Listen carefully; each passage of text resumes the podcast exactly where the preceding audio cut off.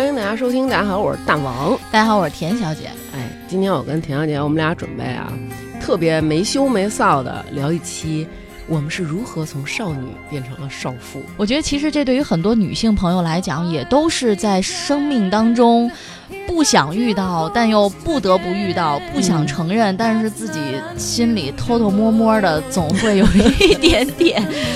对，就是在想我在干嘛，我是怎么了？对，是的。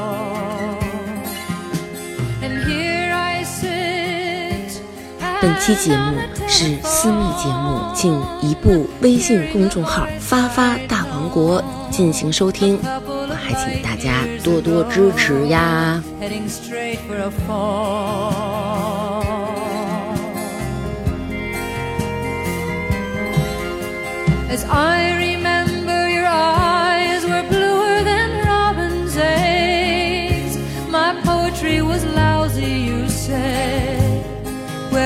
calling from a booth in the Midwest.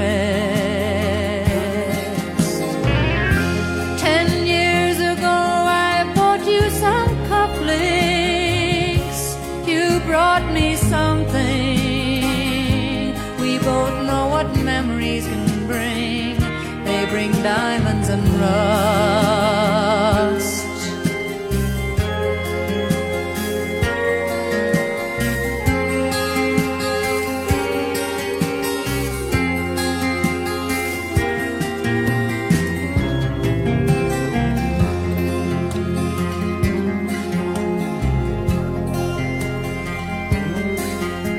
Will you burst on the scene already a legend? The unwashed phenomenon, the original vagabond. You strayed into my arms.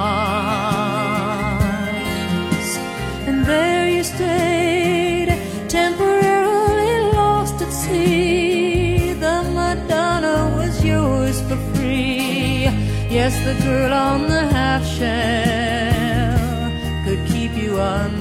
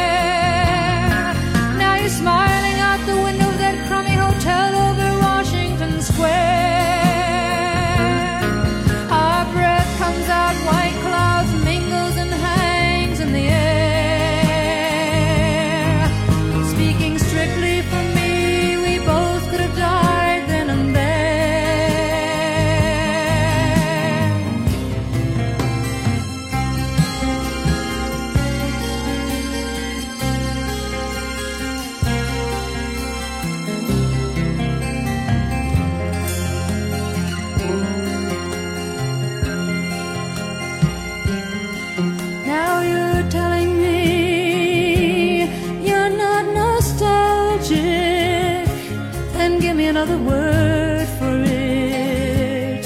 You were so good with words and at keeping things vague. Cause I need some of that vagueness now, it's all come back too clearly. Yes, I loved you dearly. And if you're offering me diamonds and rust, I've already paid.